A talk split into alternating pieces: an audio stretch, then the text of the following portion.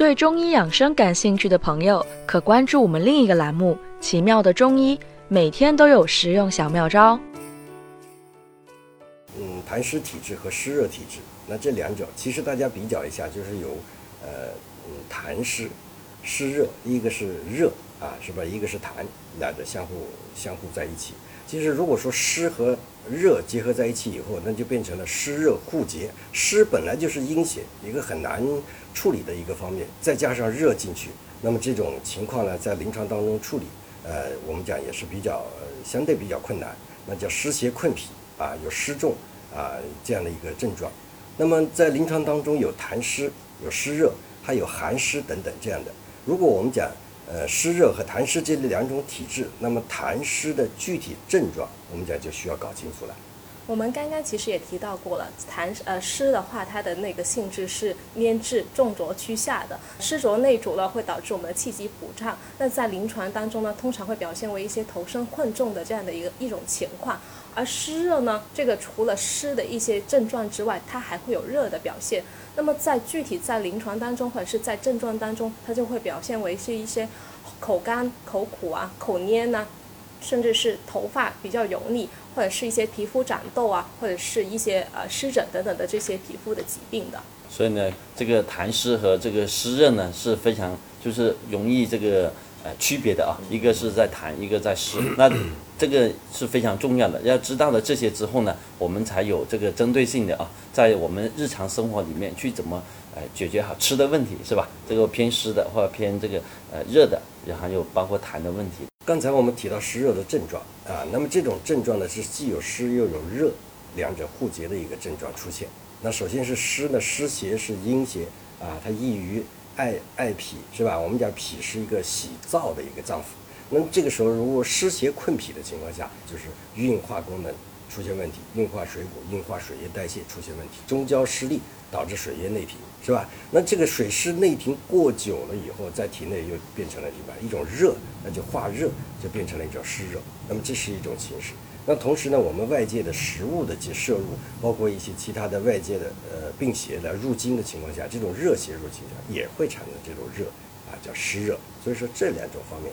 是这样形成的。那湿的话，具体的话有以下三个原因导致的。第一个呢，就是感受外邪。我们说，由于我们脾胃的这样的一个生理特性啊，湿邪跟燥邪是特别容易侵犯我们的脾胃的。我们说脾为湿土，那么湿邪呢是最容易侵犯我们的这样的一个脾土。那么胃土呢是一个燥土。它喜润恶燥，易受到这个燥邪的这个侵袭。那我们说燥是阳热之邪，燥盛则热。那这个胃热跟脾虚结合在一起的话，就形成我们这个湿热了。那在六邪当中，除了这个湿邪跟燥邪之外呢，其实我还有我们的这个外感风热之邪。在我们脾湿健运、内有湿运的情况下，这两者结合的情况下，也会容易产生这种脾胃湿热的这种情况。那么第二点呢，就是一个饮食不节，而我们说饮食不节，往往都是导致我们这种体质形成的最主要的一个原因。比如说像平时经常喝酒啊，吃东西吃得过饱啊，或者是经常吃一些肥甘厚腻的东西，这样子日积月累的话，容易导导致这种湿滞还有气滞的这样的一种情况。久而久之呢，这种就会郁而化热，形成我们这种脾胃湿热的情况。那第三个呢，就是一个情志的因素。我们说。过度的思虑还有情志的不畅呢，会影响我们肝的疏泄功能。而这个肝的疏泄功能呢，就是我们这个脾升胃降还有脾气健运的一个非常重要的原因。当这个肝湿疏泄的时候，就会影响了我们这个气机的运行。那么脾湿健运，痰湿内生，然后湿郁而化热，久而久之也会形成我们这种脾胃湿热的这个情况的。